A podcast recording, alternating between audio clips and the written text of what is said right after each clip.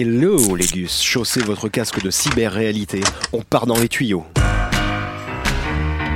La, li- la liste des, des albums incompris. Comme vous le savez, pas mal d'albums majestueux peuvent passer à la trappe pour une pécadille. Alors aujourd'hui, saluons un album toujours très mal vu et qui devrait le rester assez longtemps. Le pinacle des incompris, plus incompris encore que la psychologie féminine pendant les règles. Bonjour, vous voyez comme je suis odieux Désolé, mais on parle ici d'un album unanimement détesté, noté cinquième plus mauvais album de tous les temps par Q-Mag. Entre autres, il s'agit de l'épique, grandiose, ambitieux Cyberpunk de Billy Idol.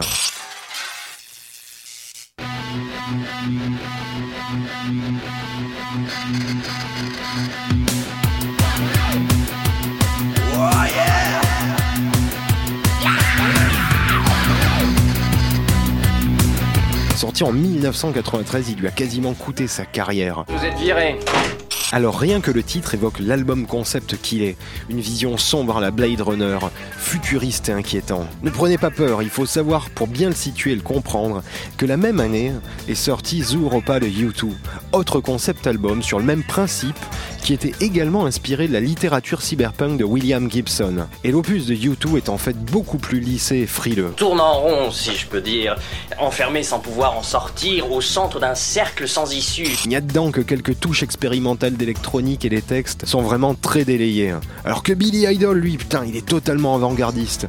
Tout son malheur, c'est qu'il a été détesté à la fois par le noyau dur des fans de SF bien hardcore, parce qu'ils ont pris ça pour une trahison marketing à deux balles. Et de l'autre côté, le monde musical qui était vraiment insensible au charme du son des Amigas, ce qui est extrêmement grave et extrêmement triste. Être à ce point obtus, être à ce point insensible. Écoutez, ce sont 8 bits, un peu clichés certes, mais super émotion et qui colle parfaitement à cet univers, y a pas à chier.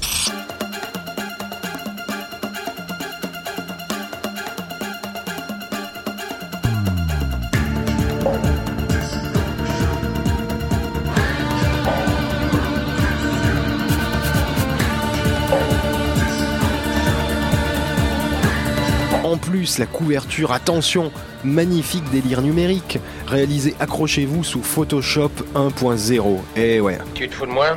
Et Billy est allé très loin, les press kits étaient envoyés sur disquette, imaginez un peu le délire à l'époque. L'album est le tout premier enregistré sur un Mac en entier. La promo avait été faite par mail et sur les forums. Ouais ouais, en 93, si ça c'est pas de l'avant-garde. Vous êtes dans mon univers, vous êtes dans ma réalité. Et le son est bourré, gavé de cet esprit futuriste, même si c'est daté, avec cet esprit bien sombre, ça reste du Billy Idol. Clairement bien inspiré, autant en balade que dans des trucs plus rock.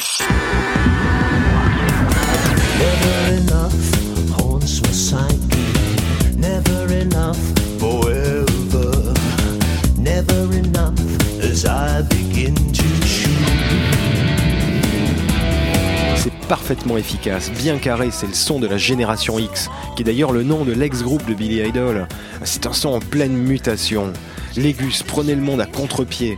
On va se quitter sur un extrait pessimiste et bien crasseux. Vous perdez votre substance. Oui, yeah, moi je filme connecté sur mon modem 56K pour vous télécharger tout plein de super informations que vous pourrez retrouver bien sûr sur radiocampusparis.org.